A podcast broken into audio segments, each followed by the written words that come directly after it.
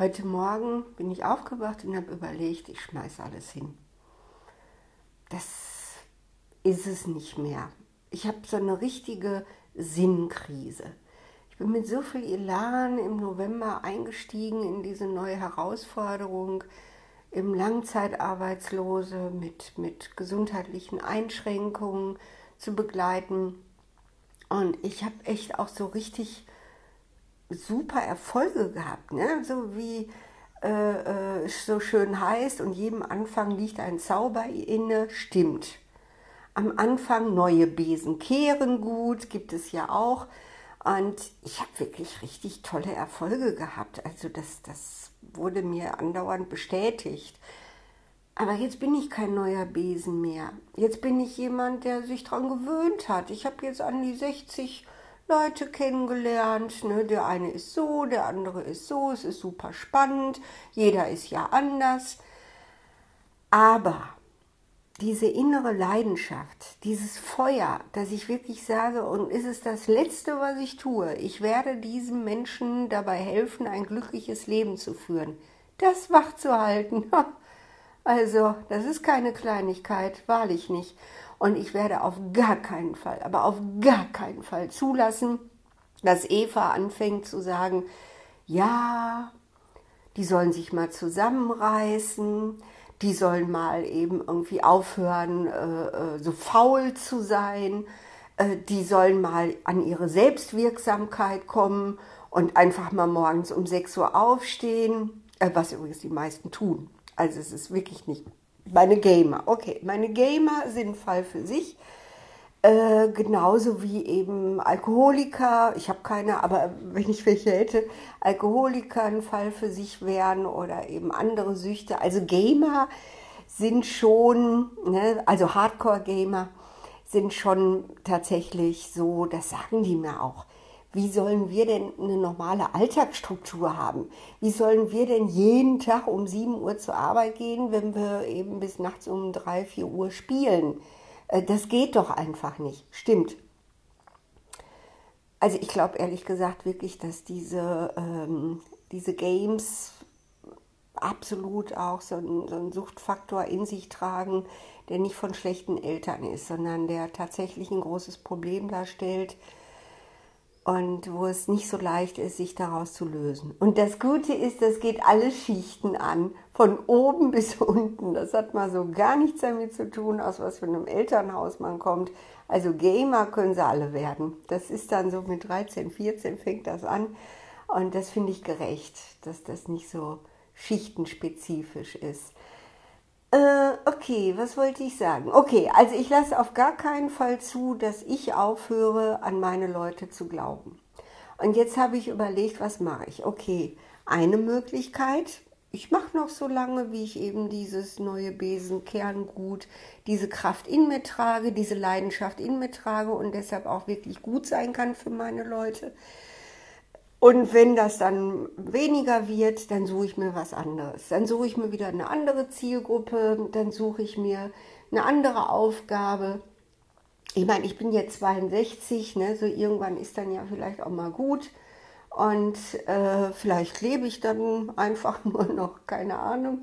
Aber ähm, ja, das wäre Plan 1. Plan 2, Plan B wäre, dass ich jetzt aktiv daran arbeite, dass mir das nicht passiert. Und da habe ich heute Morgen mit angefangen.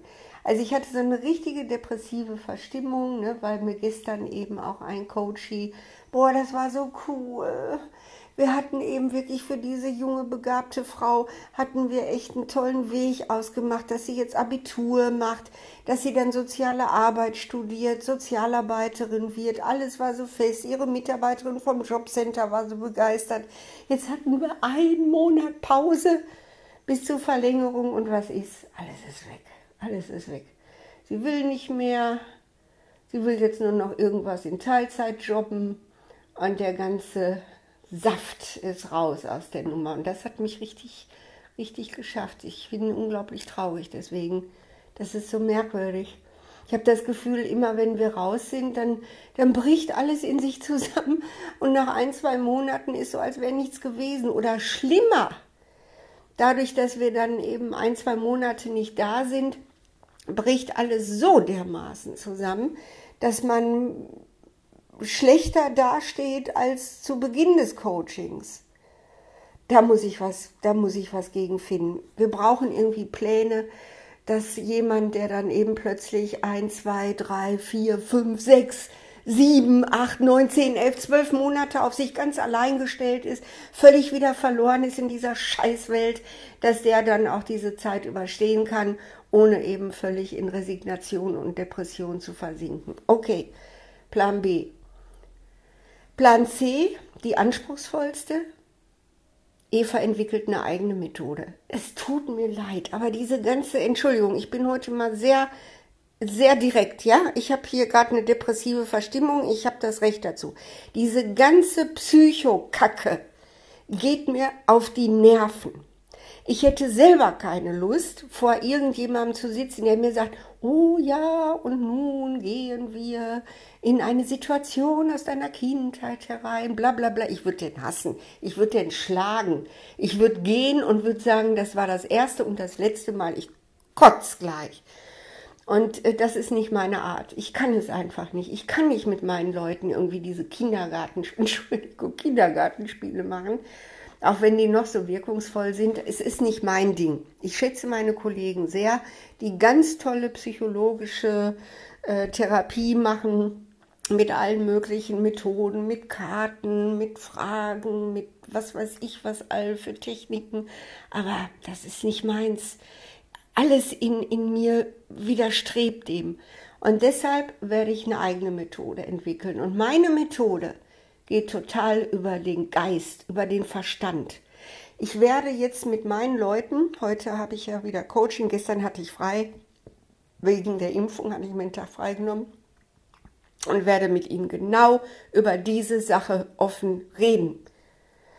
Was können wir tun? Was können wir wirklich tun, um eben zu einem Leben zu kommen, das erfüllt ist, das nicht eben zu Sucht, zu Krankheit, zu elendem Verrecken führt, sondern ja, das, das, auf das man stolz sein kann.